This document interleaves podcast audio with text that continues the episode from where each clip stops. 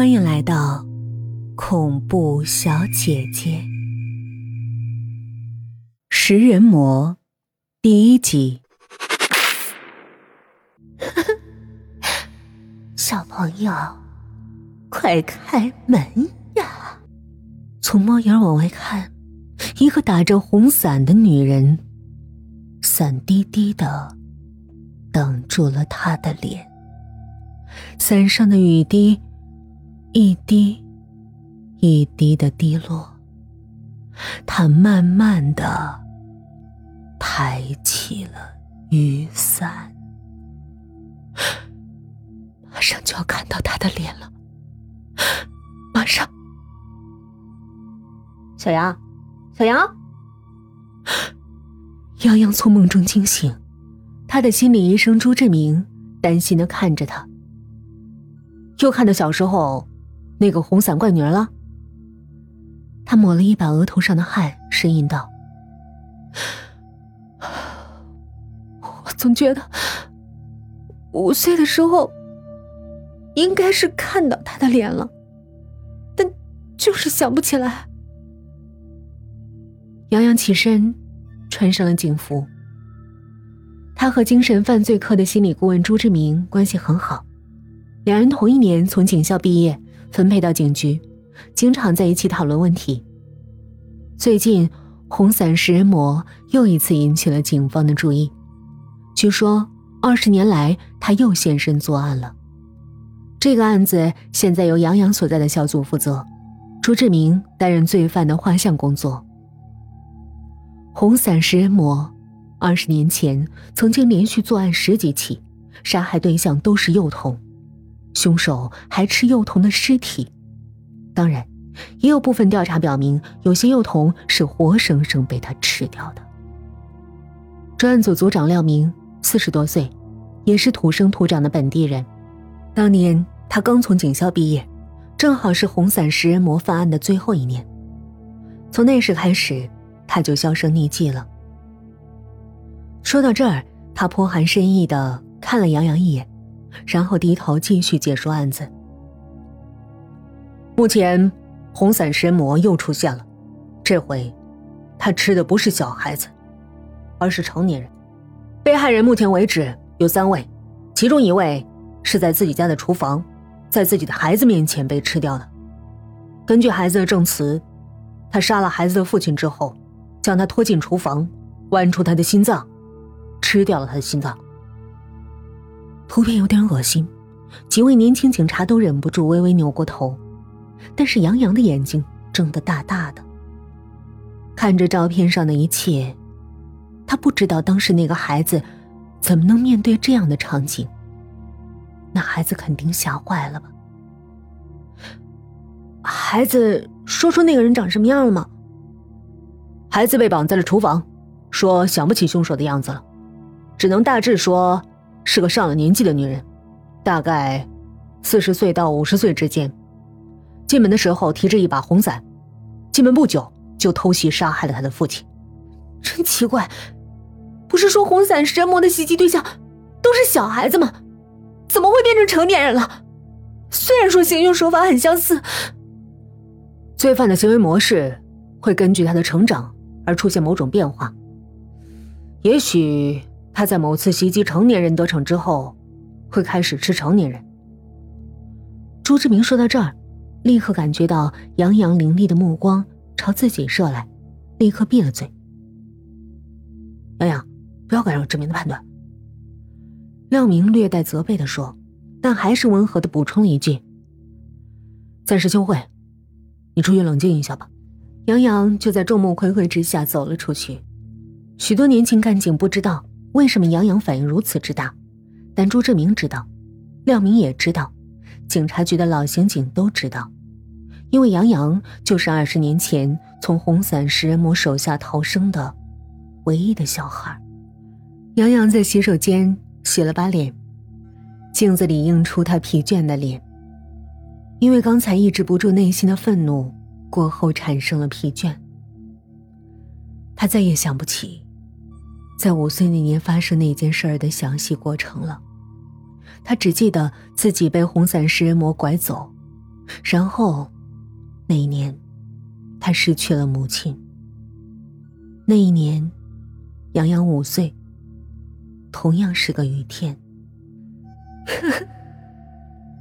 小朋友，快开门呀！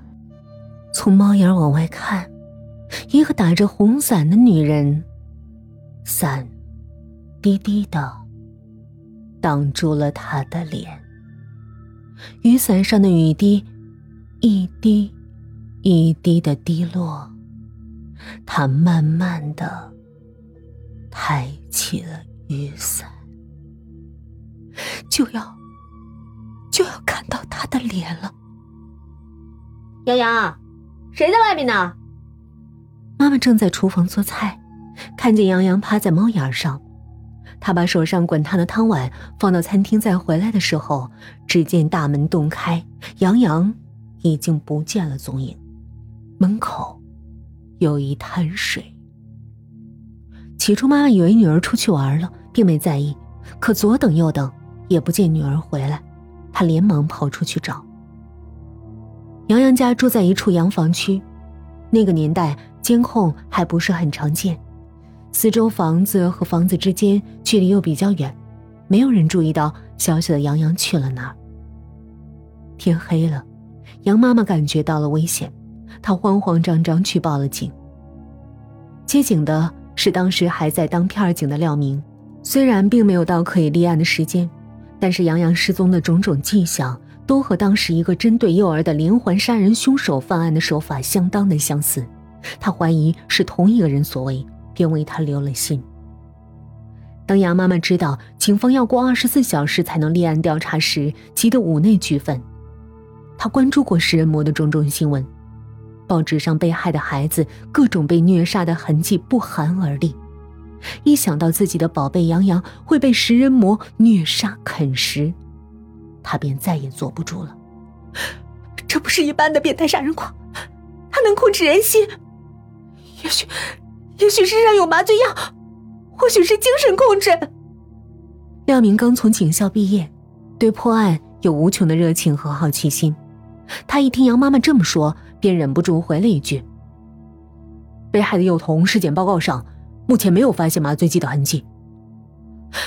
凶手能在孩子不哭不闹的情况下带走他们，他也许，也许有催眠的能力，否则根本解释不通为什么会跟陌生人走。”杨妈妈突然抬头，袭击的对象都是孩子，并且吃掉他们。这种行为也许是内心得不到生育后满足的表现。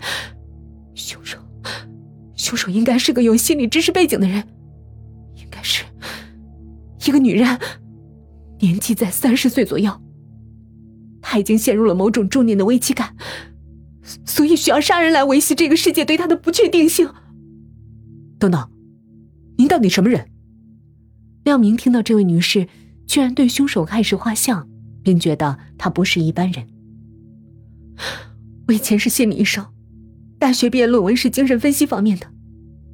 如果你相信我，能不能给我提供一些资料？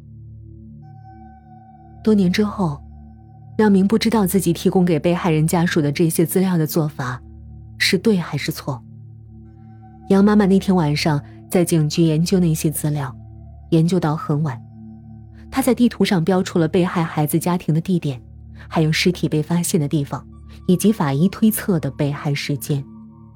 接着，他把被害的儿童的照片一张张找出来，研究他们的不同。廖明给当时的专案组的组长打电话报告了情况，组长告诉他要多加留意观察，做好记录，有什么发现及时通知他。杨妈妈站在贴满标记的图板前，陷入了沉思。廖明奇怪的看着这位初见面时还一脸焦急的女人，她现在渐渐冷静下来，站在图板前的身影散发着一股成熟知性的气场。他应该也不是普通人，廖明心想。总觉得这个凶手，我似乎应该见过。为什么？被害的儿童都有个共同点，你们也许还没发现。他们的家长基本上都毕业于武汉大学，或者在武汉大学进修过。廖明心中一动，之前一直关注的是被害的儿童本身，并没有关注被害人家庭这一点。我也毕业于武汉大学。杨妈妈指着上面被害人的家庭位置，他们的父母有几个我还见过，都是武汉大学的，甚至还有在武汉大学进修的。这些小孩的家长教育背景都非常好，事发之前，家庭幸福美满。杨妈妈没有再说下去，他问廖明要了一部分资料的复印件，抱走了。后来杨爸爸说，那天晚上他没有回家。到了第五天晚上，廖明他们接到了几十公里外的一个村民的报警电话，说发现了一个衣衫破烂的小姑娘，缩在自家门外求助。经过确认，这个小姑娘就是失踪的杨洋。杨洋当时的精神遭受了极大的打击。他身上衣衫破烂，可以看出逃跑过程中经历了很大的体能耗损，很长一段时间他都不会说话。经过心理医生的慢慢诱导，他才能说出一部分当时的遭遇。